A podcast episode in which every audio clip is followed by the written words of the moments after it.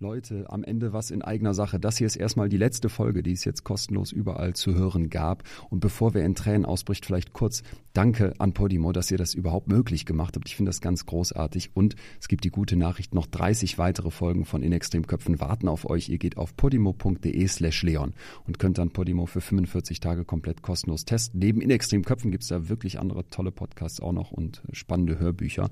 Und abgesehen davon bin ich ja jetzt ähm, die letzten Shows auf Tour. Da gibt's fast keine Tickets mehr, aber es wird demnächst eine neue Tour geben. Also vielleicht sehen wir uns nochmal live. Haltet Augen und Ohren offen. Und abgesehen davon mache ich ja noch den Podcast Betreutes Fühlen mit Atze. Also genug Chancen, dass wir uns wiedersehen. Wenn ihr Bock habt, podimo.de slash Leon, guckt da mal rein. 45 Tage kostenlos, könnt weitere Folgen hören. Und ansonsten bin ich auch immer Freund davon, dass gute Inhalte auch ein bisschen was kosten. Podimo ist echt nicht teuer und ich finde, das lohnt sich richtig. Abgesehen davon gilt hier zum Schluss wie immer bleibt mir gesund und gewogen. Vielen, vielen Dank für all das Feedback zu all den Folgen. Bis dahin, euer Leon. Dann habe ich nur noch alle Farben des Regenbogens gesehen und habe irgendwie so ein Gefühl gehabt, als hätte sich wie so eine Aura zerrissen. Also als hätte ich so eine Hülle um einen herum, die kaputt geht.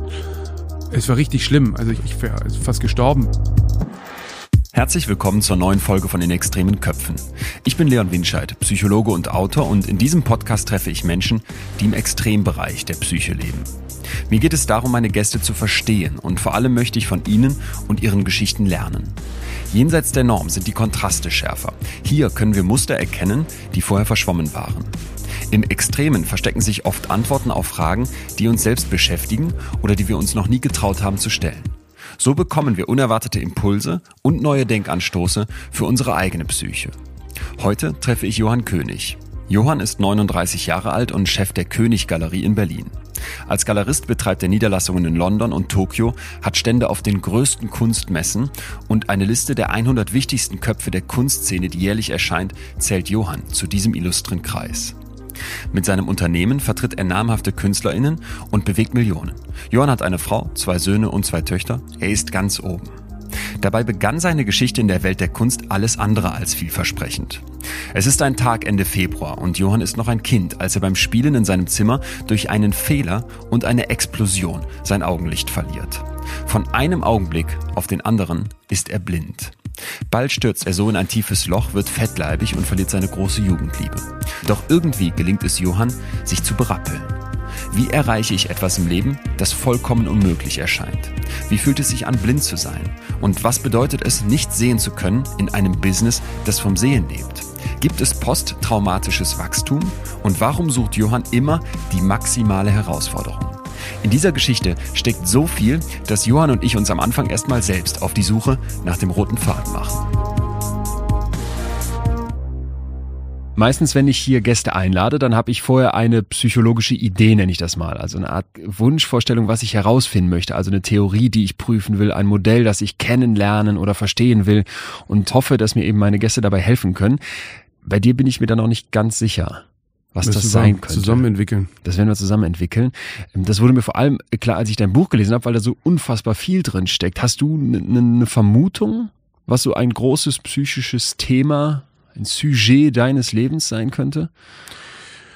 Naja, was ich selber in letzter Zeit immer wieder interessant finde, ist, dass sehr eigenartiger Werdegang ist, weil ich habe ja schon vor meinem Abitur mit meiner Galerie angefangen. Aufgrund dessen, dass ich eigentlich keine andere Wahl hatte, irgendwas anderes zu machen und mache jetzt ja aber total viel andere Sachen. Also ich betreibe ja nicht nur eine Galerie und vertrete Künstlerinnen und Künstler, sondern ich habe eine Messe gestartet, ich mache einen Podcast, ich habe ein Buch geschrieben, ich will jetzt noch so ein Buch machen, wo es so um das Einmaleins des Kunstbetriebs geht. Ich bin ein bisschen Immobilienentwickler, also ich mache quasi alle möglichen Sachen aus meiner eigentlichen Kerntätigkeit und merke, ich konnte natürlich nicht so rumexperimentieren. Ja. ja. also normalerweise, viele machen mal eine Reise oder fangen mal das an zu studieren und dann geht's von da dahin. Und ich habe halt irgendwie sofort turbomäßig, oder was heißt turbomäßig, aber ich habe mich eben gebunden an diese Firma, die ich ja da gegründet habe. Da kommt man ja auch nicht mehr raus. Also ja. das Ding ist ja, wenn man einmal sowas anfängt, ja dann kommt man da ja ganz schwierig wieder von weg, weil man hat Mietverträge, Verpflichtungen an Künstlerinnen und Künstler. Herzblut ja auch, was reingeflossen ist. Ja klar, aber man ist natürlich auch so ein bisschen gefangen, weil du kannst ja nicht Wirtschaftlich gefangen meinst du jetzt? wirtschaftlich gefangen und auch ver- man hat so, ist so eine Verbindlichkeit eingegangen und man kann ja nicht kündigen. Also du Ja, kannst ist ja nicht sagen, Ja. ach, ich mache mal was anderes. Ja. was, was ich eben äh, bei uns, wir beschäftigen ja 45 Leute, ganz oft höre ist, die sie sagen, ah, ich habe jetzt zehn Jahre in Galerien gearbeitet, ich will auch noch mal was anderes machen. Verstehe ich total. Gott sei Dank kann ich andere Sachen machen, weil wenn ich keine anderen Sachen machen könnte, dann würde es mir, glaube ich, nicht gut gehen. Also nebenher zu dem, Mhm. was ich sozusagen im Kern mache. Und das psychische Motiv dahinter, auf das du gerade hinaus wolltest, wäre dann so eine Einengung? Rast- Rastlosigkeit vielleicht. Ja, Getriebenheit? Viele finden ja diese Geschichte so verrückt und sagen, Mensch, irre, wie kann man denn, wenn man so schlecht sieht, eine Galerie aufmachen? Aber verrückterweise ist es eigentlich umgekehrt. Ich konnte einfach gar nichts anderes machen. Also, weil ich konnte nicht Praktikum, ich konnte nicht wirklich studieren, ich konnte nicht Assistenz machen. Das Einzige, was ich wirklich direkt machen konnte, war eben diesen Raum aufmachen, Ausstellungen machen mit Künstlerinnen und Künstlern und versuchen, deren Sachen zu verkaufen. Du, du sprichst immer von Können, aber wir werden auch noch deinen Vater in dieser Geschichte kennenlernen und das Umfeld, in dem du aufwächst, war da nicht auch ein ganz großes Müssen, ein Drang durch deine Familie, die so kunstgeprägt, kunstbegeistert, kunstversessen war? Ja, aber aus mir selbst heraus, nicht von außen. Sicher? Das, das ja total, weil das Okay. kam ja noch dazu, auch durch meine Eltern. Ich hatte ja einen schweren Explosionsunfall und meine Eltern waren paralysiert davon irgendwie. Und wenn man sich jetzt mal da reinversetzt, man hat ein Kind, das hat einen Unfall und dann kommt es halbwegs wieder auf die Bahn, weil es eben in diese Spezialschule geht und so, aber A sind meine Eltern sowieso super anti-autoritär und Okay. irre mit sich selbst beschäftigt gewesen. Die waren aber jetzt nicht so drauf, dass sie sagten, so, was ist denn jetzt das Ziel, was machst du nach der Schule und nur damit dir klar ist, du musst dann ausziehen oder irgendwie dann und dann ist das Geld, wird abgedreht, musst einen Job machen oder so. Das sind die sowieso nicht gewesen und mit einem behinderten Kind ist man das noch mal weniger. Da war überhaupt kein Druck oder keine Erwartungshaltung, sondern ich glaube, da war einfach nur viel Sorge, was was ist da überhaupt machbar, Mhm. aber kein eben überhaupt kein Druck, der, den habe ich mir selber gemacht und auch im Wettbewerb zu meinem großen Bruder, der hatte eine Galerie und dann wollte ich irgendwie Mithalten. mithalten Ja. und habe aber eben auch gemerkt, wenn ich mir nicht selber in Zugzwang bringe, dann wird's äh, schwierig. Ja, verstanden. Ja. Ich- und die Optionen waren auch einfach nicht äh, gut. Ne? Es war immer quasi an der Blindenstudienanstalt in Marburg war quasi erklärtes Ziel von allen äh, der mittlere Beamtenweg, weil da hast du einfach Vorteile, also wenn du dich bewirbst als äh, Schwerbehinderter, bei gleichen Qualifikationen kriegst du halt den Job und nicht ein normaler, sag ich mal. Und dann waren eben für die ohne Schulausbildung war eben Masseur und Korbflechter. Also hört sich hart an, aber so Was war ist das zweite? Korbflechter. Ja. Okay. Ja. Also gibt's eben auch so Blindenwerkstätten. Also es ist jetzt aber nicht so verbreitet, sondern die, die, die, wenn man gut war, war das Ziel eben äh, Jura oder Fremdsprachensekretär, äh, war auch noch verbreitet und das war's dann aber auch. Also es ist überschaubar, es ist jetzt nicht irgendwas äh, Wildes, vielleicht nicht wirklich Abenteuerliches und das passt dir schon ganz früh nicht. Ich habe einfach auch gemerkt, ich fand das Leben von Künstlerinnen und Künstlern super spannend. Erst wollte ich ja gar nichts damit zu tun haben, weil Ja. mich das so genervt hat, familiär, weil es so dominant war. Also ich hätte natürlich noch mutiger sein können, vielleicht und selber Künstler werden können, aber das habe ich nicht so, A, habe ich es mich nicht getraut und da hatte ich auch nicht so einen Drang zu. Ich wollte immer Künstlern helfen, deren Sachen zu machen und dann mittlerweile will ich vor allem Menschen die Kunst näher bringen und denen zeigen, was das denen geben kann. Okay. Ja. Du hast gerade schon so durchblicken lassen. Du erblindest als Kind von einem Tag auf den anderen. Wie das passieren konnte das, und was das vor allem auch mit dir gemacht hat, das musst du mir gleich unbedingt erzählen. Darüber sprechen wir noch ausführlich.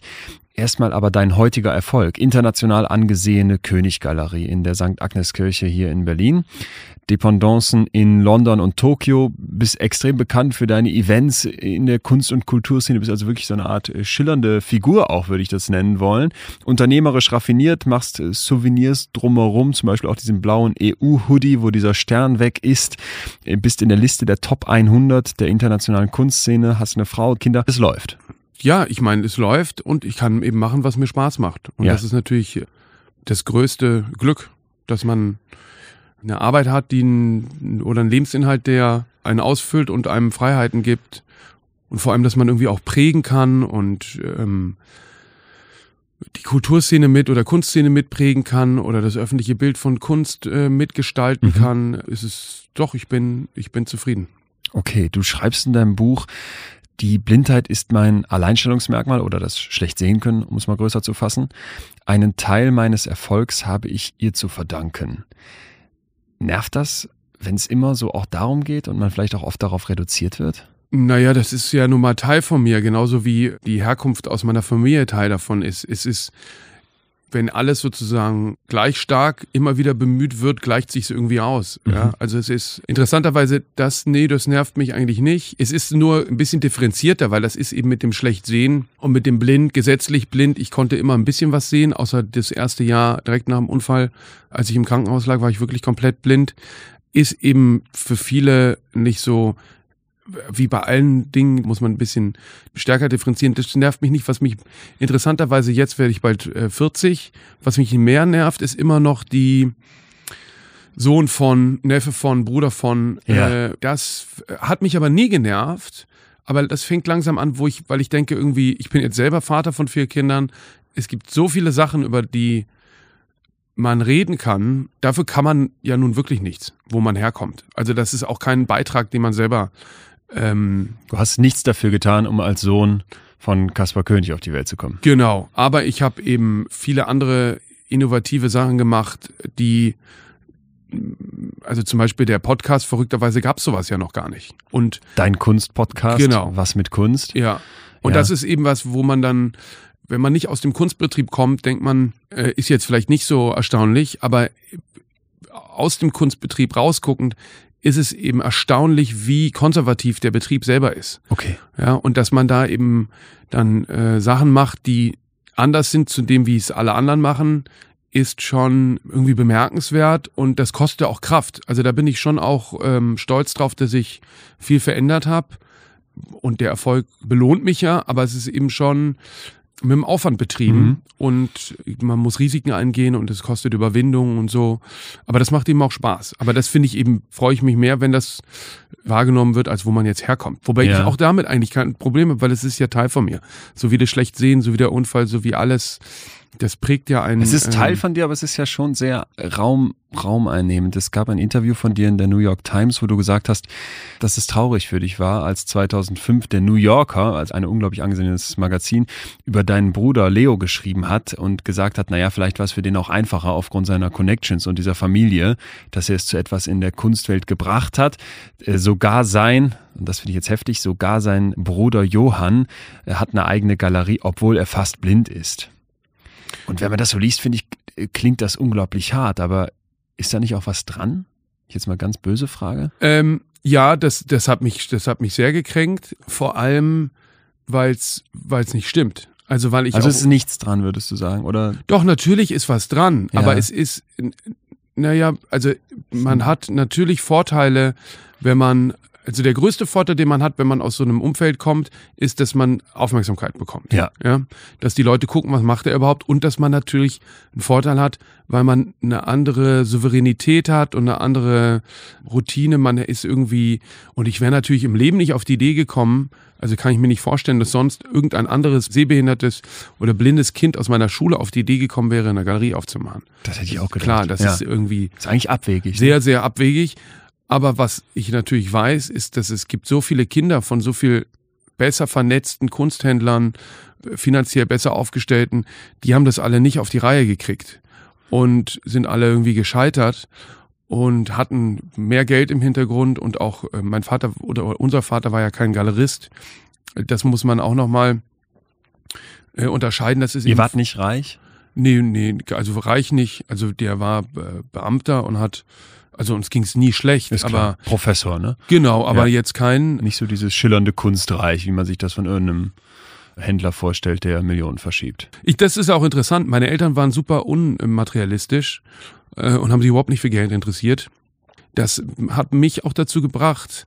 Ich wollte finanziell unabhängig sein ja. und auch Vermögen aufbauen. Also ich ja, wollte auch, also mir ist das wichtig, auch aus einem Sicherheitsgefühl heraus irgendwie. Ich bin jetzt nicht geldgetrieben, aber Ich merke, was mich wirklich glücklich macht, ist, dass ich so frei bin. Dass ich mal, ich kann äh, alle möglichen Sachen machen und ausprobieren. Und die kann ich mir aber eben auch nur leisten, weil ich verlieren kann. Manchmal gehen Sachen einfach schief. Da setzt man dann viel Geld in den Sand und das muss man sich leisten können. Und wenn man sich keine Risiken leisten kann, dann kann man sie nicht eingehen. Und, und aber nochmal zurück auf diese Frage, geschenkt bekommen habe ich nichts. Ich habe 100% Vorteile gehabt, aber man hat auch Vorteile durch Nachteile. Also zum Beispiel glaube ich wirklich, dass der Unfall so äh, scheiße das ist, auch immer noch heute, es belastet mich ja auch heute jeden Tag. Also das schlecht sehen äh, ist ein Nachteil, der unheimlich viel Kraft kostet und das ist einfach scheiße. Egal welche Krise man durchlebt, ja. ob das Liebeskummer ist oder was auch immer, so ein Unfall, Krankenhaus, ähm, man entwickelt eine Resilienz, eine Kraft, mit, mit solchen Herausforderungen umzugehen und die helfen einem natürlich auch in anderen Bereichen. Also ich bedauere, dass ich nicht früher quasi bekennender oder offener mit meiner ja. Behinderung umgegangen ja. bin, aber ich konnte das, glaube ich, erst, äh, nachdem ich irgendwas, was auch immer, geschafft hatte. In dieser, in dieser Getriebenheit, die du beschreibst und in dieser Rastlosigkeit, die man ja auch raushört, scheint ja dann auch irgendwie was Gutes zu stecken, oder? Weil ich erinnere mich ja an Hans-Peter Durst, der mein Gast war. Der hatte einen schweren Autounfall und ist dann mehrfacher Olympiasieger geworden als Paracycler. Und da hattest du auch das Gefühl, der pickt sich jetzt was raus und gibt nicht vorher auf, bevor der diesen Erfolg hat. Und äh, klingt das bei dir mit diesem Galerist werden und auch eine erfolgreiche Galerie dann irgendwann haben und dann plötzlich sagen, ja, jetzt kann ich zu meinen Schwächen stehen. Klingt das da auch raus? Ich hatte einfach, einfach auch irre Glück. Also mhm. ich hatte wirklich Glück darin, den Jeppe Hein getroffen zu haben, der irgendwas in mir sah. Ein Künstler? Ein Künstler, genau, mit dem ich bis heute vertrete, der sich viel mit mir ausgetauscht hat und dem ich irgendwie beitragen konnte zu seiner Entwicklung und so. Und durch den ich dann eben mich auch bestärkt gefühlt habe, also es war irgendwie eine irre Idee. Dem habe ich irgendwann gesagt, du, ich hätte ja, dass ich eben auch diesen, dass ich auch diesen Traum hab.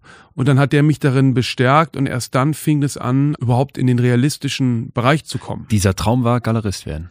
Der, ja, interessanterweise wollte ich quasi, fand ich, ich war eben auch damals nicht besonders, der Handel hat mich eigentlich nicht so interessiert, sondern ich wollte mit Künstlern arbeiten. Okay. Und war auch nicht, ich habe den, wollte den Begriff Galerie weglassen. Ich hatte das einfach nur Johann König Berlin genannt und wollte es nicht Galerie nennen und habe dann aber gemerkt, ähm, du kannst nur Sachen machen, wenn du Geld verdienst, weil sonst, äh, das ist auch deine Aufgabe als Galerist, für die Künstlerinnen und Künstler Geld zu verdienen. Und wenn du kein Geld hast, dann kannst du auch nichts machen. Die Blindheit ist mein Alleinstellungsmerkmal. Einen Teil meines Erfolgs habe ich ihr zu verdanken. Das schreibt Johann so offen in seinem Buch und sagt dann etwas zu mir, das mich tief berührt. Man hat auch Vorteile durch Nachteile. Johann versucht offenbar aus all dem Negativen, was ihm widerfahren ist, auch etwas Positives für sich zu ziehen. Der Unfall, der ihm erstmal alles wegnimmt, sein Augenlicht raubt, führt schlussendlich dazu, dass er, wie er selbst sagt, eine Resilienz, eine psychische Widerstandskraft entwickelt. Blind in der Welt der Kunst. Das ist schon eine große Herausforderung, doch in Johanns Geschichte kommt noch eine weitere dazu. Johann entstammt der König-Kunst-Dynastie. Sein Vater Kaspar König ist einer der international einflussreichsten Kuratoren, bedeutender Professor und Museumsdirektor. Und als wäre das nicht schon familiärer Kunstdruck genug, betreibt sein Onkel Walter einen Kunstverlag und sein Halbbruder Leo ist Artdealer in New York. Für einen König ist es so einfach in der Kunstwelt Fuß zu fassen, dass sogar Leos Halbbruder Johann eine Galerie hat, obwohl er fast blind ist, schreibt der New Yorker eine weltberühmte amerikanische Zeitschrift und macht damit klar, in welche Fußstapfen Johann vermeintlich tritt.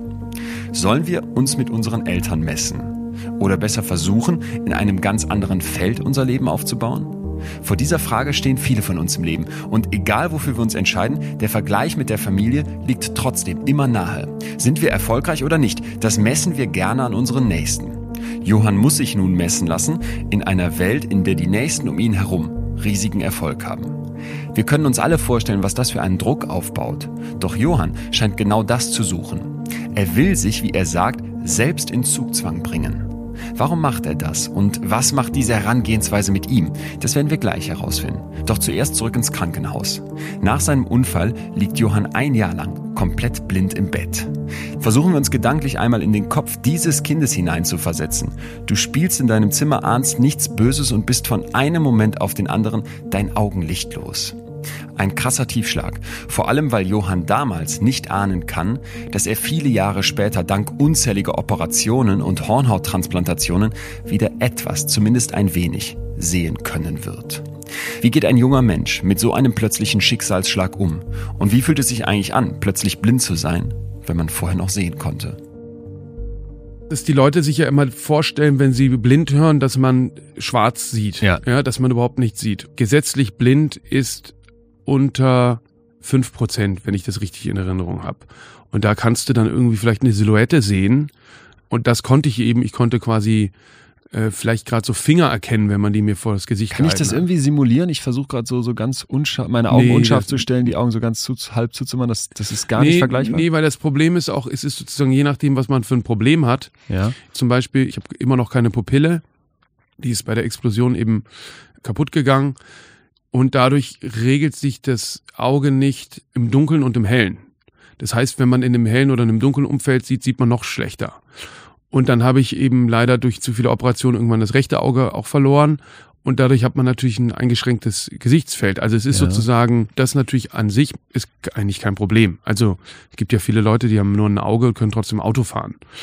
Und man kann zwar nicht räumlich sehen mit nur einem Auge, das spielt aber eigentlich auch nicht so eine große Rolle, weil man sieht ja räumlich, weil man mit dem kognitiven im Gehirn ergänzt man, also das Interessante ist, Sehen besteht immer aus dem wirklichen Sehen, was man quasi visuell wahrnimmt, und dem, was man errechnet, er, errechnet und ergänzt. Ja? ja also zum Beispiel sehe ich ein Glas auf dem Tisch, aber ich habe kein Glas gesehen, sondern ich habe einen, einen runden Reflexionsrand gesehen ich wusste, es ist ein Glas, weil okay. ich weiß, dieser okay. Reflexionsrand plus Tisch bedeutet Glas. Es könnte aber auch, äh, es ist dann eben manchmal eine Vase. Äh, auch was anderes, ja, oder was total anderes. Ja, du hast das mal, du hast beschrieben, dass du dann auch mal einen Aschenbecher greifst und denkst, da sind Nüsse drin. Genau, sowas, sowas ja. ja.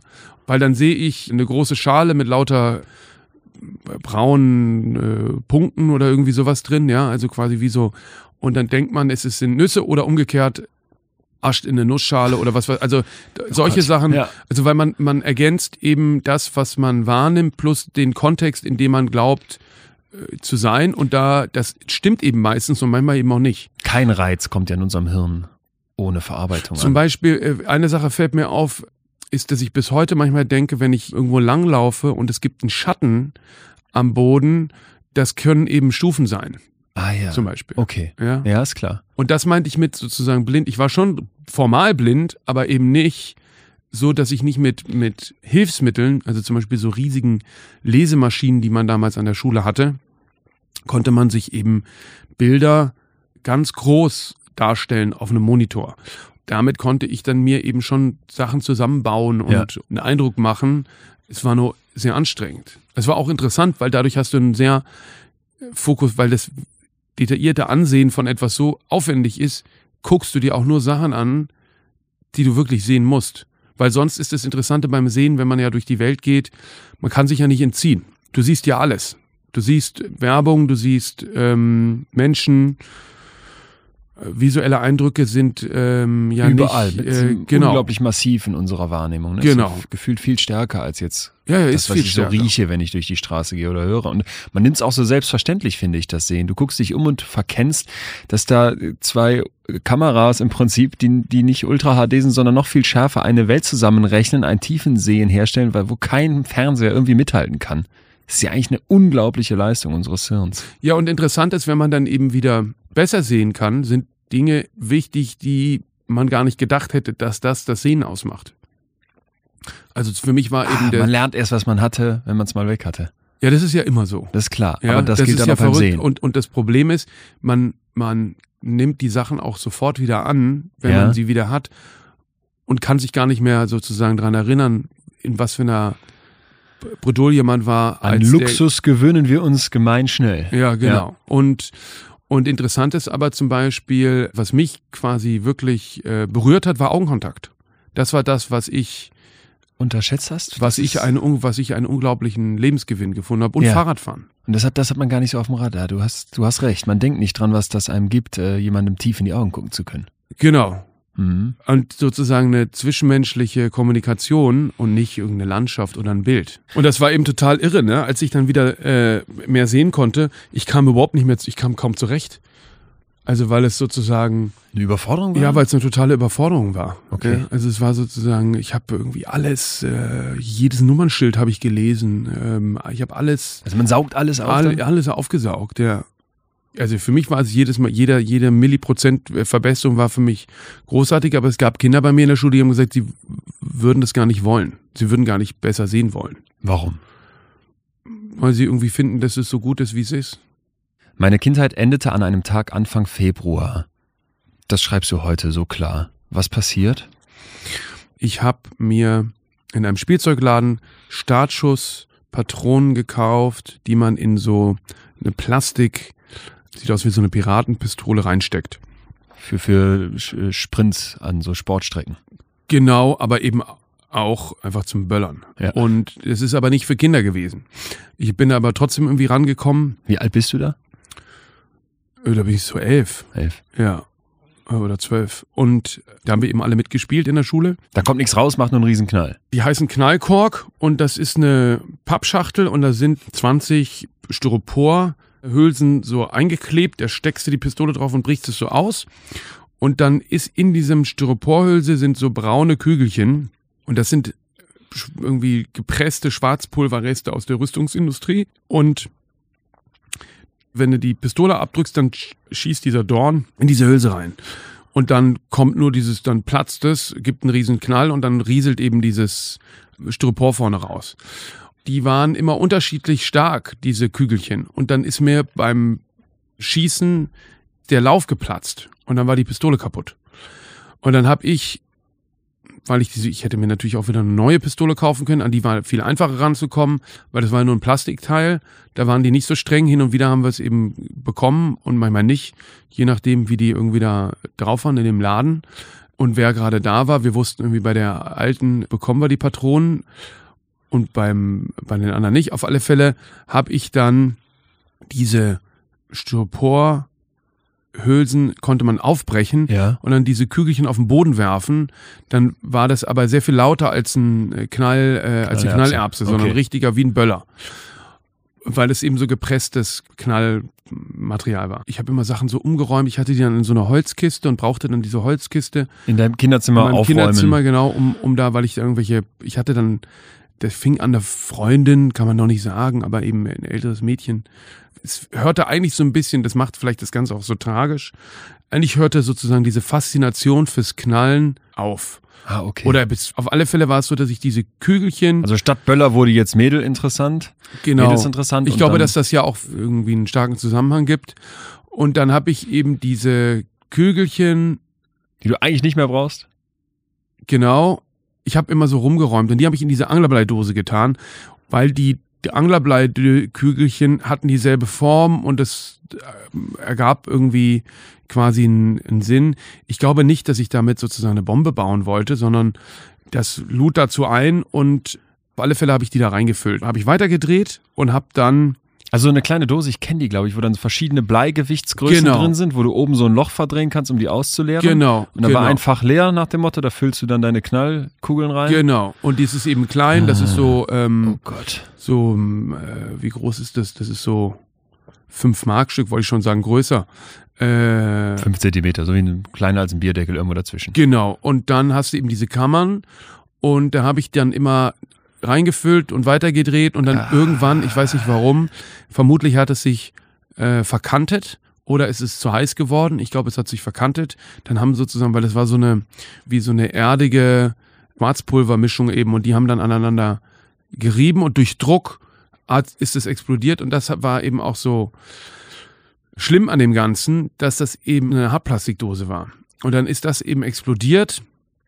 Dann habe ich nur noch alle Farben des Regenbogens gesehen und habe irgendwie so ein Gefühl gehabt, als hätte sich wie so eine wie so eine Aura zerrissen. Also hä- als hätte ich so ein wie so eine Hülle um einen herum, die kaputt geht. Es war richtig schlimm. Also ich hätte auch, äh, ich wäre fast gestorben, weil, weil dann sind diese Splitter, heute sieht man das nicht mehr so, aber mein Gesicht war eben, ich habe auch immer noch lauter Plastiksplitter im Gesicht, was ziemlich krass ist. Also weil die haben da, keine Ahnung, 50 Splitter rausgeholt, aber drei haben sie vergessen, was sich dann später manchmal als ganz, weiß ich nicht, Icebreaker erwies wenn man dann sagen konnte, fühl mal hier.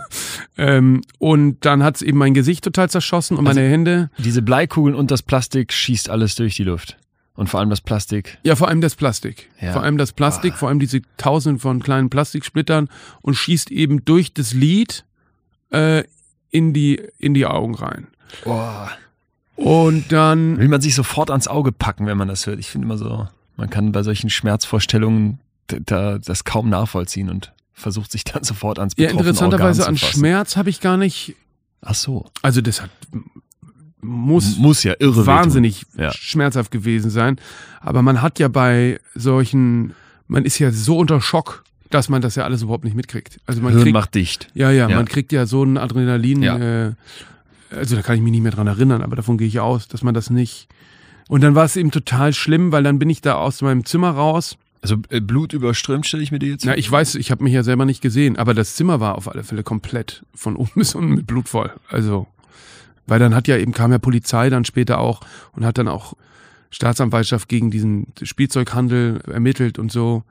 Aber interessant, das hat mich gestern Abend jemand gefragt. Ich habe ja nie, klar war das nicht okay und das, da, man soll sich an solche, muss sich an solche, also das ist unverantwortlich gewesen von den Kindern dieses Zeug zu verkaufen. Weil da steht keine, nicht ohne Grund drauf, ab 18. Aber ich habe da. keine Ähm, Rache. Also, nee, ich. Schuld ist irgendwie. Ich bin selber schuld. Ja, also ich, Ja, äh, me- meine Eltern haben irgendwie auf mich, ich habe mich ja in meinem Zimmer sozusagen eingeschlossen oder zurückgezogen. Gott sei Dank habe ich die Tür nicht zugeschlossen, sondern mich eben nur sozusagen da ver, verzogen. Aber ich sehe, also für meine Mutter war das ganz schlimm, weil die immer, die hat sich da nie mal von erholt. Wir hatten manchmal so Diskussionen, wo ich gesagt habe, du, das ist mein Unfall, das ist nicht dein Unfall. Und ich habe jetzt irgendwie ein Stück für Stück mal mehr, mal besser einen Weg gefunden, damit umzugehen. Und shit happens. Also es Okay. ist irgendwie. Ja. Ja, Man das muss- ist jetzt aber auch deine Sicht aus heute, oder? Ich stelle mir jetzt als Mutter vor, da kommt mein elf-, zwölfjähriges Kind angerannt, hat mit Schwarzpulver gespielt, was ich vielleicht vorher auch schon mal mitbekommen habe, dass der sowas macht oder auch nicht, aber grundsätzlich steht da blutüberströmt das Kind vor dir mit Plastiksplittern im ganzen Gesicht und du weißt, das ist eine Vollkatastrophe, die hier gerade passiert ist. Ja, interessant ist, ich habe ja gesagt, sein. ich habe ja gesagt, äh, wenn ich blind bin, bringe ich mich um. Ich habe In dem Moment? Ja, ja, ich Wenn ich blind Moment, bin, bringe ich mich um. Ja, ja. Ich habe gemerkt, irgendwas wirklich Schlimmes ist passiert. Und mein Vater hat eben gesagt, nein, äh, immer so zweckoptimistisch, nee, nee, äh, wir waschen das aus, morgen gehst du wieder in die Schule. Und äh, ich habe aber gemerkt, nee, das ist, Das ist schlimmer. das ist nicht so. Und dann habe ich ja auch nicht mehr so klare Erinnerungen, wo ich immer dachte, das hätte mit den Narkosen zu tun, wo mir aber ein Psychologe mal gesagt hat, das ist nicht so. Das ist einfach, Das ist Dichtmachen vom das Kopf. ist einfach der, der, das blendet man dann einfach Ja. aus, ne? Und weil es ist ja eine irre lange Zeit, ja, ein Jahr im Krankenhaus ist. also ja, du ja. kommst an diesem Abend blutverschmiert ins Krankenhaus, wahrscheinlich wechselst du nochmal die Station oder auch die Häuser. Ja, ich musste jetzt ein Jahr total raus. lange warten, weil wir eben zu Abend gegessen hatten, bis die mich operieren konnten. Äh, weil die mussten ja erstmal sozusagen Notoperation und dann, weiß nicht, 30, 40 Operationen.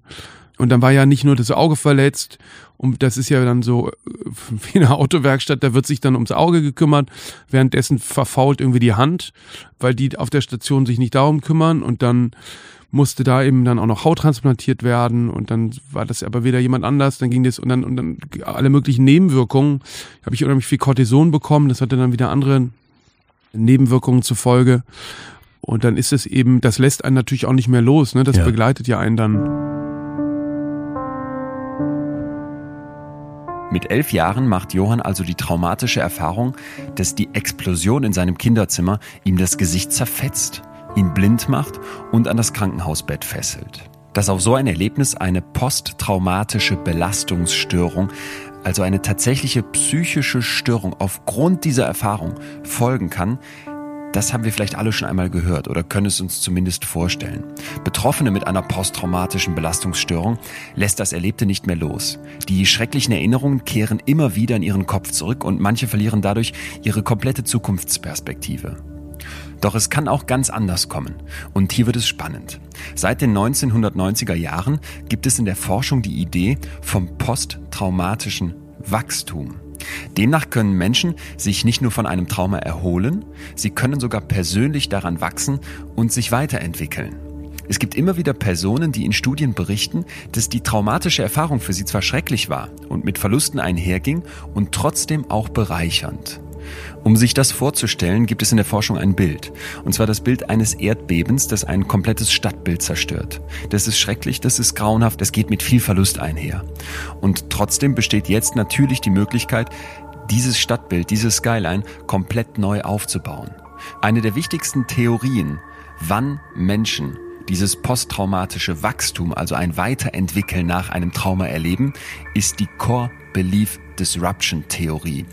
Core Belief Disruption bedeutet, dass meine Grundüberzeugungen, meine Kernannahmen erschüttert werden, gestört werden und ich jetzt anfangen kann, neu zu sortieren und vielleicht auch völlig neue Wege einschlagen kann, Blockaden, die es in meinem Leben vorher gab, überwinde. Wer bin ich wirklich? Wer möchte ich sein? Welches Leben will ich eigentlich leben? Und was hat welchen Wert für mich? Wir können uns doch vorstellen, dass ein Schicksalsschlag solche Fragen aufwirft und wir uns danach verändern, oder? Stellen wir uns vor, wir erleben etwas Schreckliches. Sagen wir einen Unfall, bei dem andere Menschen sterben und wir saßen mit im Auto. Danach liegen wir im Krankenhaus und sind vielleicht schwer verletzt. In diesem Moment geht es uns eigentlich objektiv betrachtet schrecklich. Aber vielleicht haben wir schon mal vom posttraumatischen Wachstum gehört oder von Geschichten, in denen Menschen erzählen, dass sie nach so einem Erlebnis ein viel erfüllteres Leben führen konnten. Und jetzt beginnt in uns natürlich ein Druck zu wachsen. Auch wir wollen jetzt aus dieser Erfahrung das Bestmögliche rausholen. Und so könnten die Berichte vom posttraumatischen Wachstum Wachstum auch auf eine Illusion zurückzuführen sein. Die Leute wollen sich gut fühlen und zwingen sich dann, in dieser eigentlich grauenhaften Erfahrung zumindest irgendetwas Positives zu sehen. Zurück zu Johann. Wenn ich blind bin, bringe ich mich um, sagt er, und macht es doch nicht. Wächst Johann an der schrecklichen Erfahrung seines Unfalls? Die haben dann irgendwann nach drei Monaten oder so, wenn sie dir ins Auge leuchten, dann habe ich sozusagen Licht gesehen. Aber ich konnte jetzt nicht quasi, wie man das so beim Augenarzt kennt, irgendwelche Zahlen erkennen. Aber Licht habe ich gesehen. Aber also, sonst ist es so wie Augen zu. Ich meine, wenn ich mir jetzt mit Augen zu mit einer Taschenlampe vors Auge leuchte, sehe ich auch Licht. Oder sehe ich ein Blut, Blut, sag ich mal, in Anführungsstrichen, was genau, durchleuchtet wird. Genau, so, so habe ich eigentlich eher gesehen. Ja? Ich okay. habe quasi braun gesehen. Und das äh, Krasse war ja, nicht nur habe ich nicht gesehen, sondern weil meine Hände so verletzt waren, weil die Haut eben so abge abgepellt war. Ähm, von der Explosion? Ja, und also von dem Feuerball, der da entstanden ist und aber auch von der Wucht, waren die beiden Hände in so Scheren, so Freddy Krüger-artigen Scherenkonstruktionen eingespannt, damit, wenn es heilt, nicht zusammenwächst. Also weil die die so offen muss ich mir das Fleisch vorstellen. Ja, ja, und das zum Teil ah. war es eben so, dass die Haut auch transplantiert werden musste. Ich weiß nicht, ob das so die armen Zuhörer müssen sich Müs, jetzt müssen alle durch. Ich meine, du musstest auch durch und das als Kind ist, ist ja ist ja wirklich ja heftig, und damit also weißt du, damit das nicht wie so wie so Fischhäute zusammenwächst, werden so die Hände total auseinandergespreizt. Sieht aber gut aus. Zeig mal bitte ein bisschen näher. Also sie, Na, hier siehst was? du, hier ah, ja, siehst du, ist es ein bisschen zusammengewachsen. Ja. Ah ja, du hast ein bisschen ganz bisschen Schwimmhäute, ich genau. Das mal frech. Ja, und, und das war eben so gespreizt alles ah, okay. und dann, und das eben monatelang. Du Oder kannst nichts anfassen. Ich kann nichts anfassen, äh, weißt du, da liegst du Gerade als Blinder hätte ich das Gefühl, tasten wollen. Nee, ging nicht, nee, nee. Und dazu wurde ich auch noch ultra fett, weil ich so viel Cortison nehmen musste. Und dann, als ich aus dem Krankenhaus rauskam, war das eben natürlich, das ist das, was du nicht willst als Teenagerjunge. Blind, fett und. Und die Scherenhände. Na, die waren dann weg. Okay. Ja. Puh jetzt dieses Augen zu haben und mit einer Taschenlampe draufleuchten und irgendwie so ein bisschen was sehen, ich finde, das kann man irgendwie nachvollziehen, weil man eben die Augen zumachen kann. Kennst du aber Menschen, die von Geburt an blind sind? Klar, ja, ganz viele. Ist es bei denen nochmal was ganz anderes? Naja, ich glaube, jeder von uns sieht anders. Ja, also keiner sieht gleich. Das weiß ich nicht. Also, also ich glaube, für jeden Leute, ist denen, alles anders. Wenn, Sehnerv, wenn der Sehnerv fehlt oder ein Sehzentrum im Hirn beschädigt ist, dass sie wirklich äh, schwarz haben? Die haben in der Schule haben sie immer gesagt, na, ich sehe so, wie du mit deinem Knie siehst. Okay. Ja, also das okay. ist sozusagen, ähm, das Interessante ist ja auch, wenn du noch nie gesehen hast, dann kennst du ja die Idee sozusagen, dass, dass du aus deinem ist. Kopf heraus visuelle Eindrücke hast, in deinen Kopf rein, das kennst du ja so nicht. Ja. Also, ja diese Kniemetapher, das ist sofort klar. ja. Sofort klar. Zum Beispiel, was mir gerade einfällt, als du das mit der Taschenlampe sagtest, ich habe dann eben wahnsinnig viele Hörbücher gehört. Es gab, gibt's immer noch so eine mehrere Blindenhörbüchereien, äh, weil all das gab's ja gar nicht, Podcasts und so weiter. Es gab noch gar keine Hörbücher zum Beispiel. Es gab im Handel damals keine Hörbücher. Das Aber drei Fragezeichen, so Hörspiele oder sowas gab's schon, oder nicht? Das, es g- geben, klar, klar, das gab's. Und Das ist immer langweilig, TKKG oder? und so. Ja, das Tolle ist ja bei Literatur, dass du dich da so richtig Macht, reinflüchten macht kannst. andere Bilder ne? auf, ja. ne? Ja. Und dass das richtige, ähm, ich habe dann ganz viel Karl May und so äh, gehört und dann aber irgendwann auch richtig angefangen, irgendwie anspruchsvollere Weltliteratur zu hören. Und ich hatte einen kleinen Sony-Kassettenrekorder, der hatte eine rote LED und dann lag ich eben immer in meinem Bett und hab sozusagen mit dem Gesicht, mit dem Auge an diesem LED gelegen und hab Hörbücher gehört, weil das war sozusagen für mich sehen. Ich konnte einfach Licht sehen und das war's. Aber das war eben, das ist, für mich war das, war das viel. Wenn ich mir vorstelle, mit meinem Knie zu sehen, ich konnte noch nie sehen, dann ist dieses Blindsein eben mein, mein Status quo, das, womit ich geboren wurde. Glaubst du, dass es für dich da noch schwieriger ist, weil du eben weißt, wie Sehen eigentlich ist? Ja, verrückterweise vergisst man, ich konnte mich zum Teil nicht mehr richtig erinnern, wie meine Eltern aussahen. Weil das irgendwie, äh, klar, irgendwie in Erinnerung ist, aber nicht jetzt totale Bilder. Äh, die Bilder sind irgendwie dann verschwunden ein bisschen. Kann man die nicht mehr so versuchen, dann bewusst zurückzuholen oder ist das wirklich unscharf geworden? Oder vielleicht auch verändert? Man kann es vor allem halt einfach nicht überprüfen. Also man hat quasi eine Erinnerung, klar, aber die ist eben nicht so präzise. Die ist nicht so, weil Menschen sich ja vielleicht auch verändern. Ich weiß nicht. Ich, das war auf alle Fälle was, was ich in Erinnerung habe, was irgendwie krass war. Eine andere Situation, die war mal echt krass. Du erkennst halt auch niemanden. Ja. Ja, also da habe ich meine Mutter nicht erkannt, die ich irgendwie in der Straßenbahn getroffen habe. Aber man lernt mit allem irgendwie klarzukommen. Und das, Okay. ach so, das ist natürlich ganz wichtig für mich gewesen, eben dann in diese Schule zu kommen, um mit anderen Kindern, die gleichen Probleme hatten. Da sind wir jetzt ähm, aber schon deutlich weiter, oder? Es ist ja jetzt erstmal das eine Jahr. Also Du kommst aus dem Krankenhaus nach all diesen. Genau, dann war ich noch mal ein halbes Jahr, glaube ich, zu Hause. Dann, Okay. fü- dann bin ich in eine Sehbehindertenschule in Frankfurt gekommen. Ja. Äh, das war aber eher so eine Mehrfachbehindertenschule, was ja häufig ein Problem ist, dass da quasi wie so ein Cluster gebildet wird und dann Das Cluster Die Behinderten. Ja, das ist jetzt irgendwie hart gesagt, aber es war eben so, die hatten alle möglichen Probleme und konnten schlecht sehen. Okay, verstanden. Oder zum Teil auch nicht, glaube ich. Also, das ist ja, leider ist das ja so, dass, dass Behinderung oft mit Mehrfachbehinderung einhergeht, ne? Und Also gab es dann Leute, die zum Beispiel auch noch geistig behindert waren und sehbehindert. ja. und die werden dann mit, mit dir ja, zusammengesteckt geistig, als ja, Cluster. Also, ja, kann man schon so sagen, ja. Mhm. Und das, das Cluster ist Oder dann, sind ja alle sehbehindert, ist ja klar, die können äh, jetzt auch mit dem Johann zusammen in die, in die Klasse gehen. jedes Kind oder äh, gibt ja Kinder, die haben unterschiedliche Förderbedarfe und Möglichkeiten. Warum ich so froh bin, dass ich in diese blinden Studienanstalt gekommen bin, ist, dass ich dort gelernt habe, welche Potenziale man entfalten kann, auch wenn man eben nicht sieht. Und das ist dort, wäre das, glaube ich, nicht passiert. Ich war aber natürlich auch Wo äh, ist dort? Dort wäre jetzt eine äh, normale in der, In Schule. der Sehbehindertenschule in, in, und auch an der normalen Schule. Das wäre Ja. nicht, äh, wäre nicht gegangen.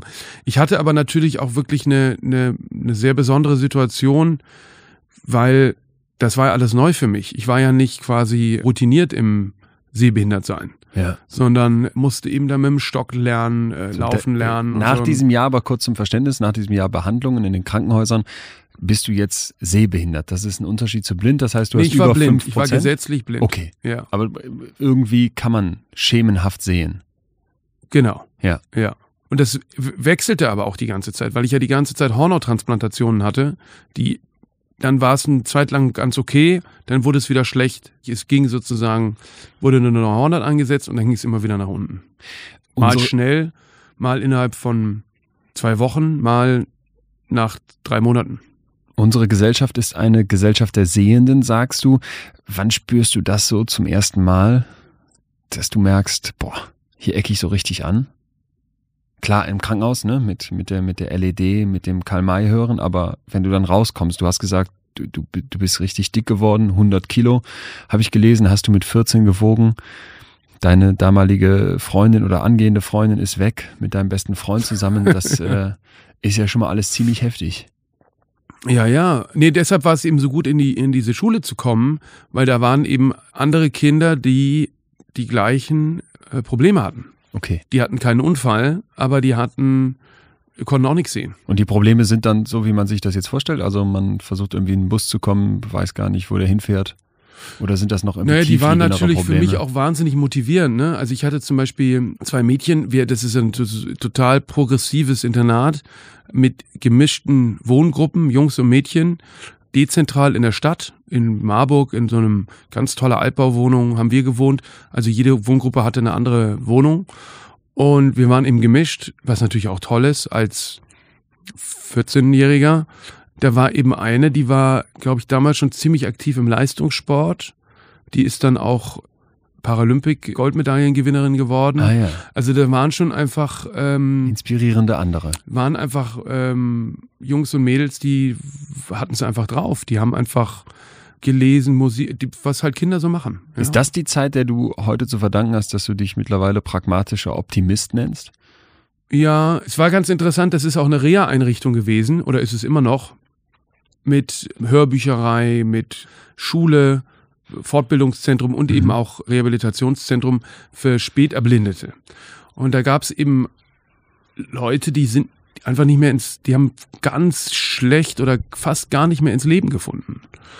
Das habe ich eben zum Teil auch mitbekommen und dann eben diese sehr unabhängigen Vollblinden und habe gemerkt, okay, das ist jetzt, irgendwie habe ich dann auch eine Art von Entscheidung getroffen und gesagt, jetzt, dann musst du jetzt einfach das Beste draus machen.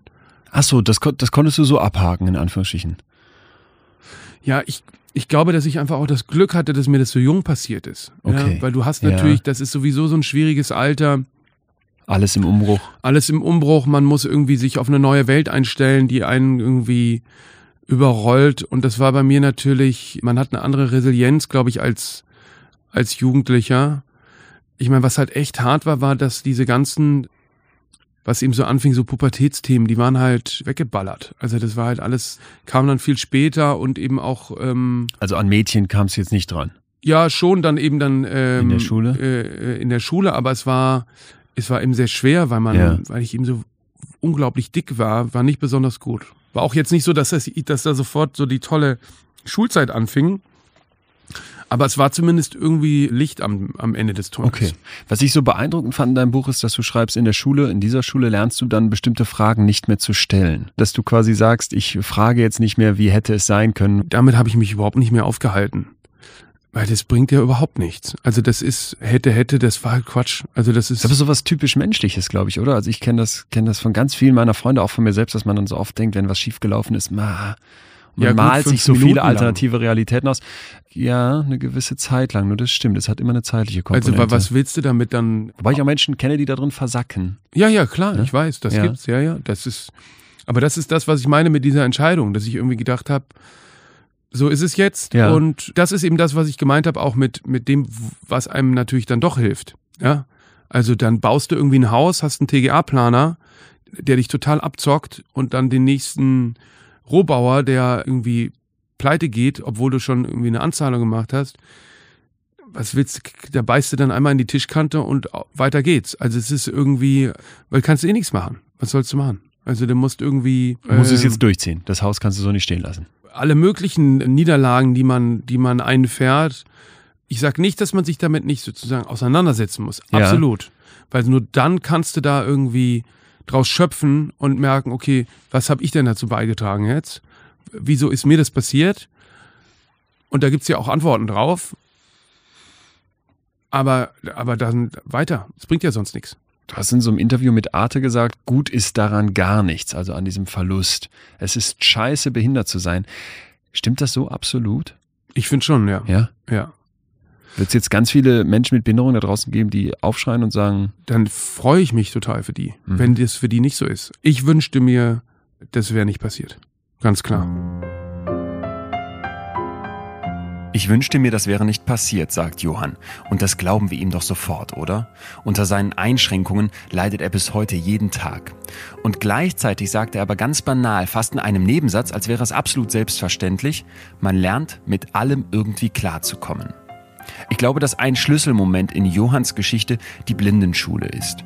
Hier steht sein Leben auf Messers Schneide. Da sind die einen, bei denen es überhaupt nicht läuft, die durch ihre Blindheit massiv eingeschränkt werden und aus dem Leben gedrängt sind. Und gleichzeitig aber die anderen, die unabhängig klarkommen und diese Einschränkung offenbar spielend meistern. Es ist dieser Kontrast, der etwas mit Johann macht. Und damit kommen wir zurück zu unserer Frage vom Anfang. Warum sucht Johann die maximale Herausforderung ohne Sehkraft mit Kunst handeln. Der britische Psychologe Stephen Joseph benennt drei Elemente, die notwendig sind, um aus traumatischen Erlebnissen zu wachsen. Erstens, man muss lernen, dass das Leben unsicher ist und darf sich nicht einschüchtern lassen. Genau das tut Johann. Er lässt sich weder von seinem familiären Druck noch von seiner Erblindung einschüchtern. Im Gegenteil, es scheint ihn anzutreiben. Zweitens, man muss bewusst mit den eigenen Emotionen umgehen, sie dafür zunächst wahrnehmen, verstehen und dann akzeptieren. Auch das scheint Johann zu tun. Er verdrängt nicht, was da an Dunkelheit in ihm wirkt. Im Gegenteil, er nimmt auch die dunklen Seiten in sich an und setzt sich ganz bewusst mit den negativen Gefühlen, die natürlich aufkommen, auseinander. So, und Punkt Nummer drei, zu guter Letzt, man muss zu der Einsicht gelangen, dass man Verantwortung für sich und für seine Taten, im Großen sein Leben trägt. Und dabei darf man sich in dieser Krisensituation nicht als Opfer sehen, sondern muss seine eigene Selbstständigkeit wahren. Dieser letzte Punkt, sich nicht zum Opfer machen lassen, das scheint ganz wichtig zu sein. Erinnert ihr euch an die Folge mit Nathalie Birli, die Spitzensportlerin, die entführt wurde und nachher auch gesagt hat, ich habe mich dagegen entschieden, zum Opfer zu werden? Ich habe das Gefühl, dass Johann im Grunde genau dasselbe tut. Auch er erfüllt diesen dritten Punkt. Er nimmt sein Leben selbst in die Hand, stellt sich ganz bewusst der großen, der maximalen Herausforderung und sucht dann keine Vergeltung, sieht sich nicht als Opfer, sondern erkennt an, dass er den Fehler gemacht hat und jetzt auch selbstverantwortlich aus dieser Situation wieder rauskommen muss. Ich glaube, deswegen können wir klar sagen, dass Johann an seinem Trauma wächst. Wer weiß, wie sein Leben sonst verlaufen wäre, aber er steht heute ganz oben und dazu hat der Unfall in seiner Kindheit sicherlich einen Beitrag geleistet. Soweit Johanns Weg in die Welt der Kunst. Und jetzt werden wir nochmal ganz praktisch. Wie arbeitet man als blinder Galerist? Wie tickt der Kunstmarkt? Und wer bestimmt eigentlich den Preis der Kunst?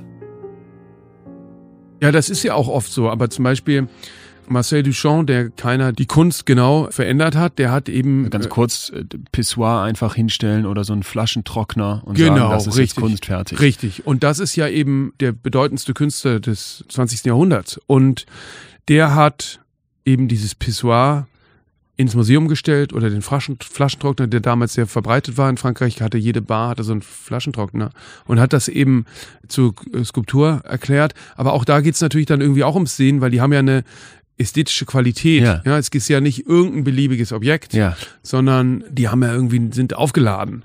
Und das war zum Beispiel eine interessante Erfahrung, als ich den das erste Mal, als ich das Pissoir das erste Mal gesehen habe, war ich richtig enttäuscht, weil ich dachte, ich das das ist so eine große ah. Idee und dann ist da dieses bisschen profane signierte Pissoir. Pissoir, ja. Also und und es gibt natürlich klar sind viele Sachen sehr rein visuell. Kurz zum Verständnis für uns alle: Du kannst heute dank einiger Hornhauttransplantationen auf deinem Auge wieder deutlich besser sehen, sehen, ja, so muss man ja. sagen. Und dann konntest du es irgendwann sehen und konntest es vorher, obwohl du dich schon damit auseinandergesetzt hast, mit ihm auseinandergesetzt hast, nicht sehen. Naja, wie gesagt, ich konnte es dann zum Beispiel an dem Lesegerät stark vergrößert angucken. Also nicht das Objekt selber, aber halt eine Abbildung davon. Und ich glaube, dass aber auch das detaillierte Sehen oder das, das Sehen von vielen Sachen dann auch gar nicht so wichtig war. Ich habe ja Künstler vertreten, mit denen man ja wahnsinnig intensive Gespräche geführt hat. Die Alicia Quade meinte, dass ihr das total geholfen hätte, weil es ihre Arbeit von so einem natürlich ersten visuellen Eindruck, dem, der ja immer da ist, der erste Eindruck ist ja immer ein visueller, da runtergebrochen hat und eben ihr geholfen hätte zu überprüfen, äh, das hat sie bei mir im Podcast eben erzählt, weil ich auch dann die Künstler sage, sag mal, warum hast du das überhaupt mit mir gemacht? Mhm. Warum hast du dich von einem Galeristen vertreten lassen, der überhaupt nichts gesehen hat oder, oder so wenig gesehen hat. Und ist ja eigentlich wirklich eine absurde Vorstellung. Ne? Du redest ja. mit jemandem über Bilder, die zum Angucken von dir gemalt wurden oder warum auch immer, die aber im Sehen ein ganz wichtiges, eine ganz wichtige Ref Reflexionsfläche finden und dann sagt, sagt dir dieser Galerist oder du weißt es auch, der wird die nie sehen. Oder vielleicht irgendwann mit viel Glück, aber erstmal nicht. Ja, aber es geht eigentlich ja, absurd. Es geht, aber es ist ja, es ist ja, auch wenn es visuelle Kunst ist, es geht nicht nur ums Visuelle, Das ist sondern völlig eben auch, klar geworden ja, jetzt, sondern ja. wo, sondern wo kommt was her, was ist die Motivation, ja, in welchem Kontext findet es statt? Und das ist auch kunsthistorisch genauso erkennbar. mit den Zeiten wann jeweils. Genau, wenn du das halt einordnest. Ja. Ne? Weil das Visuelle ist oft total trügerisch. Das habe ich gemerkt, als ich eben wieder sehen konnte. Es gibt Sachen, die sehen so geil aus und sind so scheiße. Aber das Gehirn lässt sich so leicht von starken Bildern beeinflussen. Und wenn man für die nicht empfänglich ist, ist man viel kritischer. Dein Vater ist schon immer berühmt, als du schon Kind bist in der Kunstwelt. Kaspar König, Leiter vom Museum Ludwig in Köln und dann noch ganz viele andere hochreputative Tätigkeiten. Ich habe den mal kennengelernt und hatte wirklich den Eindruck, das ist ein Mann äh, mit einer Aura, der aber auch unglaublich herzlich und positiv einnehmend mir vorkam und sehr interessiert. Er, er geht ja ganz besonders mit dir um. Nach deinem Unfall lässt zum Beispiel ein Tandem für euch bauen, nimmt dich weiterhin wie selbstverständlich überall mit hin. Wie würdest du euer Verhältnis beschreiben? Ist das äh, so positiv, wie es in deinem Buch rüberkommt, oder hat das noch eine andere Seite? Nee, das ist, das ist sehr positiv. Er ist dem sehr kritisch gegenüber, was ich mache. Ich glaube, es ist eben aber einfach auch eine andere Generation.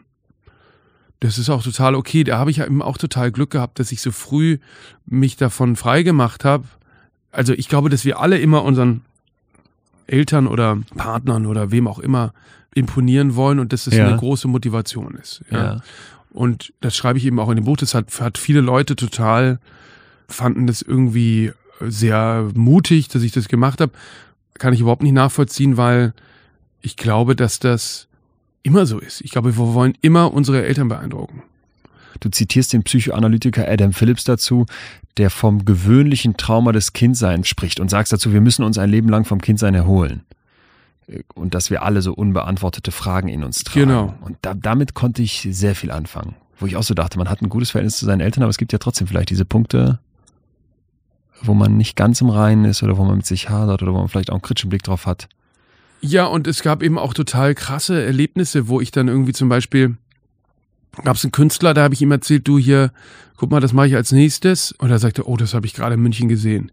Das ist die beschissenste Skulptur, die ich in meinem Leben gesehen habe. Hat er zu mir gesagt.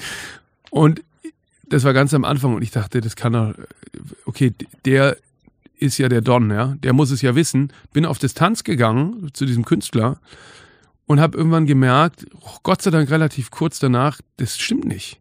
Was, nur weil das für ihn stimmt, heißt es noch lange nicht, dass es für mich stimmt.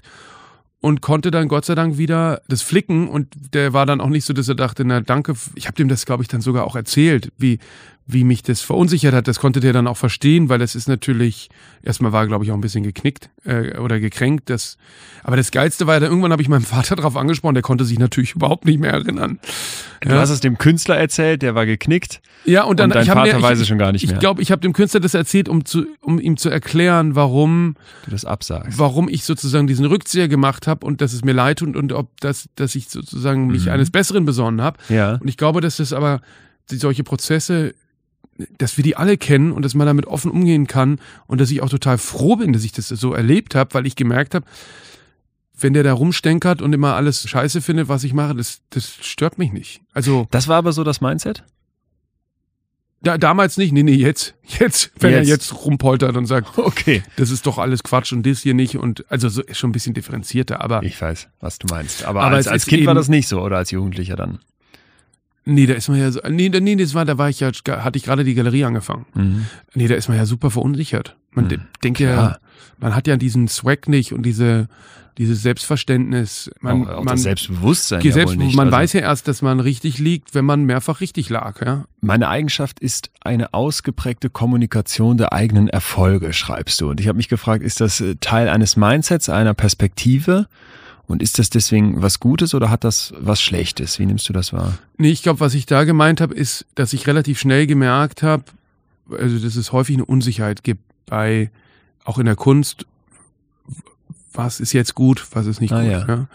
Und wenn dann wichtige Entscheidungsträger sich, sage ich mal, einer Sache anschließen, dass man dann die Karriere einer Künstlerin, eines Künstlers stark voranbringen kann, wenn man dieses Commitment stark kommuniziert.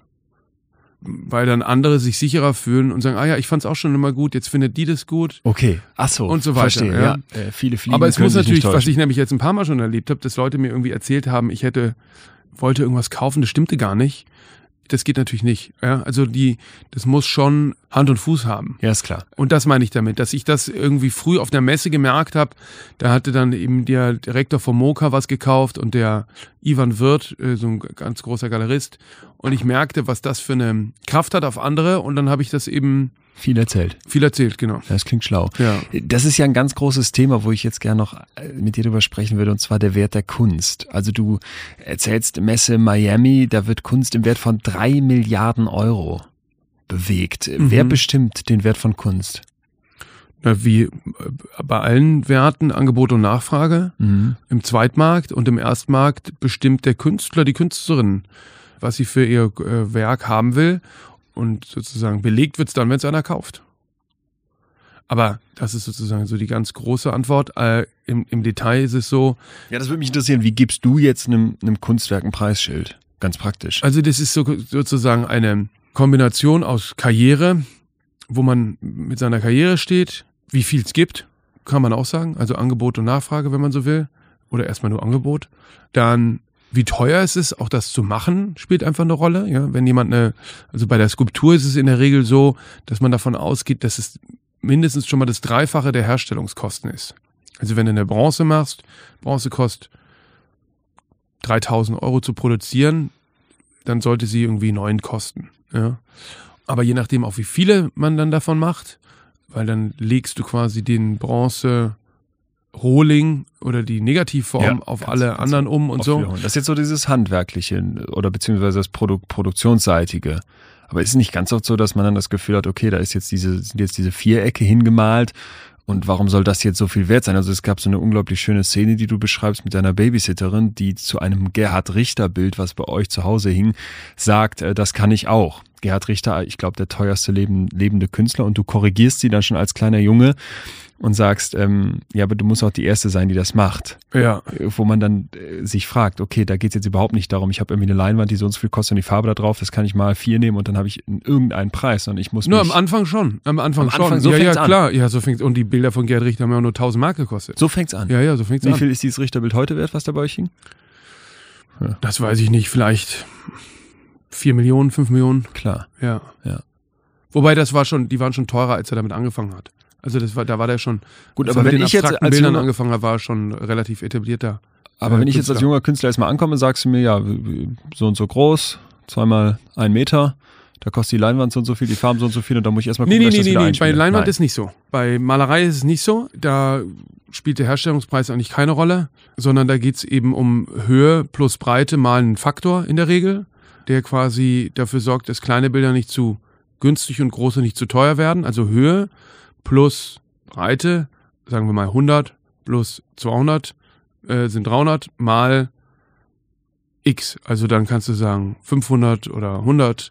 Ach so. Ja, und dann geht's los. Und dann Das ist ja, kostet ist, ja, ist ja überraschend stumpf. Also nimmst du mir nicht übel, aber ich hätte jetzt gedacht, dass da müssen noch viel mehr Parameter noch eine Rolle spielen dann. Ist das gut Nee, geworden nee, das oder ist nicht? ja erstmal der Anfang. ist der Anfang. Ja, okay, das ist na der gut. Anfang. So. Ja. Nee, und das ist eben interessant. Der Primärmarkt unterscheidet nicht zwischen, äh, sag ich mal, guten und schlechten Bildern. Primärmarkt ist jetzt Der direkte Verkauf, also der, der Künstler an die, an die ersten Leute. genau, der. Künstler, die Galerie, Ja. der Kunstverein, äh, Ja. so. Ist klar. Das ist sozusagen der Erstmarkt und der unterscheidet nicht. Also der sagt, alle Bilder kosten gleich viel. Und das ist zumindest so üblich. Also zwei Meter mal ein Meter kostet so und so viel. Genau. Ah ja. Ja, und dann kommt sozusagen dann Kunstvereinsausstellungen dazu, andere Galerien, Öffentlichkeit, Artikel, dann eine Frage eben, wie viel man davon macht. Und dann wird es irgendwann teurer. Ja. Also es wird dann immer ein bisschen teurer und der Faktor geht quasi nach oben jetzt bei Malerei. Und dann ist es so, dass natürlich Angebot und Nachfrage eine Rolle spielt, weil wenn das dann immer alles sofort verkauft ist und dann Top-Leute, kannst du sagen, okay, das nächste Mal machen wir ein bisschen teurer und so weiter und so fort, wirst immer teurer und dann kommt ein ganz wichtiger Moment, der Sekundärmarkt. Dann, warum auch immer, wegen Tod, Scheidung, Pleite oder Spekulation, verkauft einer von den Leuten, die das Bild am Anfang gekauft haben, das in einer Auktion. Und dann wird der Markt damit öffentlich und Leute sehen, was das Bild wirklich jetzt bringt. Und dann ist es eben so, da kommt dann eben auch die Kennerschaft zum Spiel, weil dann gibt's natürlich einen Unterschied. Ist das ein gutes Bild oder ist es kein gutes Bild? Das heißt, wenn ich Pech habe, habe ich als Künstler am Anfang verkauft, zwei Meter mal ein Meter mal Faktor X, so wie alle das machen, 3000 Euro. Und jetzt wird das Ding versteigert für 120.000 Euro. Da hast du ja nicht Pech, weil dann hast du damit Weiß ich, dass mein nächstes Bild, da habe ich den Faktor deutlich höher. Oder ein Faktor interessiert mich gar nicht mehr, jetzt verkaufe ich einfach nur noch für 100.000. Oder ist es ja, das so würde ich nicht machen, Okay. weil, weil eine, ein Auktionsergebnis alleine genügt da nicht. Ja, aber du, du kannst auf alle Fälle dann äh, Ich habe ein ganz anderes Standing, weil plötzlich hat meine Arbeit einen anderen Wert. Genau, profitierst du davon. Aber ein Ergebnis reicht nicht. Es müssen ganz viele sein. Okay. Und das Interessante ist, es gibt eben dadurch, das ist, habe ich ja in dem Podcast mit dem Hans Neuendorf gesprochen, Das ist ein ganz äh, großer Kunsthändler, der ein Netzwerk erfunden hat und auch eine Datenbank für Kunstpreise. Genau, und da kannst du dann jetzt vergleichen und kannst gucken, okay, vom dem Maler sowieso und siehst, 100 mal 200 Zentimeter hat das gebracht. Das bringt aber nur bedingt was, weil du musst schon ein bisschen was davon verstehen, sag ich mal, weil du kannst quasi nicht äh, einen Tisch mit einem Tisch vergleichen, sondern es hat auch was damit zu tun, ist das ein gutes Bild? Aus welcher Zeit kommt das? Welche Provenienz hat das? Wo kommt das her? War das in der Sammlung? War das in einer wichtigen Ausstellung? Aber vor allem das Allerwichtigste ist, ist es gut? Und das ist aber total interessant, weil dieses Gut ist natürlich, wo man alle sagt, ja, was ist denn gut? Ist ja total relativ. Aber ich finde, dass der Markt dann erstaunlicherweise doch, also gut heißt zum Beispiel, es ist sehr typisch. Also es ist quasi, der Künstler ist bekannt für abstrakte Vierecke. Bilder, ja. ja. Und dann hast du aber da ein Bild, da ist eine Figur drauf. Dann wird jeder, das, das, das gibt's, es gibt sozusagen wahnsinnig namhafte, also das ist eben dann beim Sekundärmarkt auch total interessant, wenn du einen, wenn du einen guten Picasso hast, 100 Millionen. Wenn du dieselbe Größe des Bildes hast, kann der auch, wenn es ein schlechtes Bild ist, vielleicht nur 5 Millionen bringen. Okay, weil, weil, weil, weil man dann Obwohl nicht denkt, es ist Größe. ein typischer Picasso. Mit wie viel Euro kann ich bei euch an ein Bild bekommen oder mit einem Bild wieder rausgehen? Ne, warum wir, glaube ich, auch so erfolgreich sind, dass wir eben, wir haben quasi drei Sparten, König Souvenir, wo wir, was du gesagt hast, eben Pullover oder von Poster, Erwin Wurm eine. Seife haben und so. Das Ja. fängt irgendwie bei, ich glaube, 20 oder 30 Euro an. Und dann haben wir limitierte Editionen, die kosten 1000 Euro. Zum Beispiel das von Norbert Bisky haben wir so einen großen Print, der kostet, glaube ich, 3000 Euro. Und dann geht's eben hoch, dann fangen Originale, glaube ich, fangen so bei 5000 Euro an. 14 Jahre nach deinem Unfall kannst du wieder sehen, weil es eine unglaublich aufwendige Transplantation gibt. Ich habe es äh, versucht zu verstehen, die Technik ist kompliziert, die können wir uns ersparen. Es kommt dann aber eine Künstlerin, äh, die du schon lange betreust, zu dir, Tatjana Trouvé, italienische Künstlerin, und witzelt. Jetzt, wo du wieder sehen kannst, wirst du merken, was für einen Mist ich dir in die Galerie gebracht habe. Stimmt das? Also war das wirklich so, dass du nachher dachtest, äh, was habe ich hier zum Teil gemacht? Nee, gar nicht. Also das ist eben auch, das muss man leider eben auch so ein bisschen demystifizieren, auch wenn das sich natürlich als Geschichte irgendwie so anhört, aber es ist nicht so, dass man ja nicht nichts mitbekommt, wenn man die Sachen nicht sieht, sondern man sieht sie, man gibt ja andere Wege, die zu erfahren, ja. Also im Gespräch, im, im Schlechtsehen, im, ähm, im Beschreiben, in allem Möglichen. Und Sinneswahrnehmungen bestehen ja aus ganz vielen Sinnen und Ja. nicht eben nur aus einem. Und das ist eben, gibt ja auch, weiß ich nicht, Taube, die gehen ins Berghain feiern, weil sie den Bass spüren. Ja. ja? Und somit haben die, kriegen die auch Musik. Hören die auch Musik, wenn du so willst, ja. Und Sehen mit dem Knie. Ich denke gerade wieder dran. ja, genau. Das war nur, ich hatte ja immer wieder Hornontransplantationen, die immer wieder zu einer Verbesserung geführt haben, die dann sich aber wieder verschlechtert hat. Mhm. Und dann der große Unterschied war, dass diese Hornontransplantation einfach ein Quantensprung war. Weil der Druck irgendwie geregelt war und weil, ich glaube, diese Limbokeratoplastik, die sorgt dafür, dass das, dass sich das wie so refreshed, dass die Hornhaut sozusagen sich immer wieder Okay. erneuert oder quasi diese Zellen irgendwie sich, Wasser irgendwie sich erneuert. Und das war halt irgendwie irre, weil dann war es auf einmal, aber eigentlich kannst du es dir vorstellen, du hast einen total kaputten alten Fernseher, der flimmert und kaufst dir dann einen HD High Standard. Krass. So in der Art. So, und äh, hat sich dann deine Und guckst dann Arbeitsweise Formel 1. Du, du guckst weiter, vor allem auf Gunst hat sich deine Arbeitsweise verändert? Na, ich musste mich erstmal selber wieder drosseln darin, nicht so visuell so st- starken Ja, Bildern zu erliegen. Ja. Genau, das ist ja eine Gefahr, die du beschrieben hast. Genau. Also richtig so postermäßig, ja, dass du dann, weil das war ich eben nicht gewohnt, da musste ich mich irgendwie drosseln. Aber an sich, nee, ich würde sagen, meine Arbeitsweise hat sich nicht geändert. Nee. Ist die das Frage dann, Wichtigste ist, ist, die, immer den Künstlern und Künstlerinnen zuzuhören. ist die Frage dann blöd, ob es Momente gibt, in denen du lieber wieder mal blind wärst? Nein, das ist, äh, das wäre nicht, ist nicht so. Ist nicht so. Nee, absolut. Ein ganz besonderer Satz, den ich von dir gelesen habe in dem New York Times Interview war, dass du gesagt hast, es ist ein bisschen traurig, dass man äh, erst in so einer Position der Stärke irgendwie fähig ist, über seine, seine Schwächen zu reden. Es wäre schöner gewesen, wenn ich so ehrlich und offen schon früher hätte sein können oder vom Anfang an sogar. Was glaubst du, wieso haben wir Menschen so viel Angst vor Schwäche? Naja, weil das Problem ist, ist natürlich, das hatte ich ja vorhin schon gesagt, dass es eben diesen Ausgleich braucht zwischen Schwäche auf der einen und Stärke auf der anderen Seite vielleicht. Weil es ist natürlich einfach so, wenn du quasi mit deiner Schwäche die teilst und zeigst und damit dann nur Mitleid bekommst oder quasi dann, dann, oder auch nicht vielleicht so gehört wirst, wie du dir das vorstellst oder wahrgenommen wirst, dass das natürlich dann noch, noch schlimmer wird. Und ich denke, dass das ein, ein Grund ist. Weil man in einer schwachen Position natürlich, wenn man das sich dazu bekennt, noch schwächer macht. Weil man hängt immer, ich glaube, es ist Abhängigkeit. Man hängt dann irgendwie auch von der, von dem Gegenüber ab, Mhm. wie das damit umgeht. Und, und da wird man natürlich verletzlich und das ist eine, kann eine sehr unangenehme Situation sein. In deiner Position der Stärke jetzt ein ganz wichtiges Gegenüber für dich, dein Vater. Ist er stolz auf dich? Äh, Ich glaube schon, dass er einfach froh ist, dass das irgendwie auch quasi so seinen Weg gegangen ist.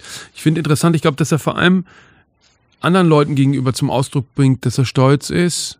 Aber doch, er bringt mir gegenüber das auch zum Ausdruck. Zu Recht? Oder anders gefragt, bist du auch stolz auf dich? Ich bin stolz auf mich, ja. Ja. Doch.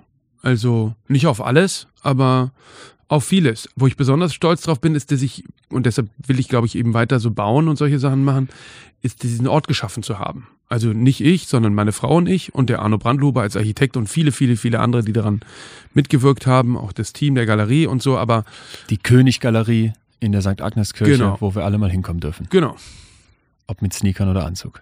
wie man Und auch ohne 5000 Euro. total, Schulklassen, alles.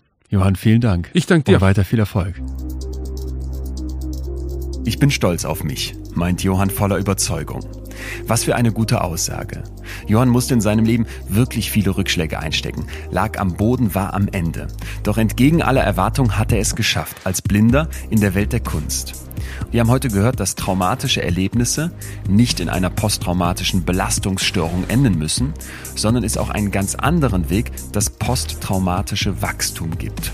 Und ich glaube tatsächlich, dass Johann in diesen großen Herausforderungen, in diesem Feld, in dem eigentlich alle Zeichen gegen ihn standen, seine eigene Therapieform gefunden hat. Er sagt sich, ich gebe nicht auf und nicht nur das, ich versuche mich in einem Bereich zu beweisen, in dem es mir unglaublich schwer fallen wird. Davor ziehe ich meinen Hut und bin trotzdem überzeugt, dass Johann sich selbst damit am meisten geholfen hat. Nächste Woche ist Stefanie Stahl mein Gast. Das Buch dieser Autorin und Therapeutin, Das Kind in dir muss Heimat finden, steht seit Jahren auf Platz 1 der Spiegel Bestsellerlisten. Stefanie Stahl weiß nach Jahren praktischer Erfahrung, wie Beziehungen funktionieren. Mit ihr zusammen mache ich mich auf die Reise durch die Welt der Liebe. Müssen wir uns selbst lieben, um andere lieben zu können? Warum erdrücken uns ernsthafte Beziehungen? Was machen Bindungsangst und Verlustangst mit uns? Kann der erste Partner gleich der richtige sein? Und was tun, wenn wir fremdgegangen sind? Stefanie Stahl ist Expertin und eröffnet uns so einen ganz neuen Blick auf einen Extrembereich unserer Psyche, die Liebe. Bis dahin würde ich mich riesig freuen, wenn ihr mir Feedback schickt. Schreibt mir gerne eine Mail über post.leonwinscheid.de oder bei Instagram, da heiße ich wie sonst auch. Es würde mich freuen, wenn ihr Kritik habt, die ihr äußert, wenn ihr vielleicht positive Rückmeldung gebt, was hat dieser Podcast mit euch gemacht oder mir auch Gäste vorschlagt, Leute, die ich hier als extreme Köpfe begrüßen sollte. Bis dahin, falls noch nicht geschehen, klickt bitte jetzt noch auf Abonnieren und ansonsten bleibt mir wie immer gesund und gewogen. Euer Leon. In extremen Köpfen. Ein Podimo Original. Produziert von Auf die Ohren.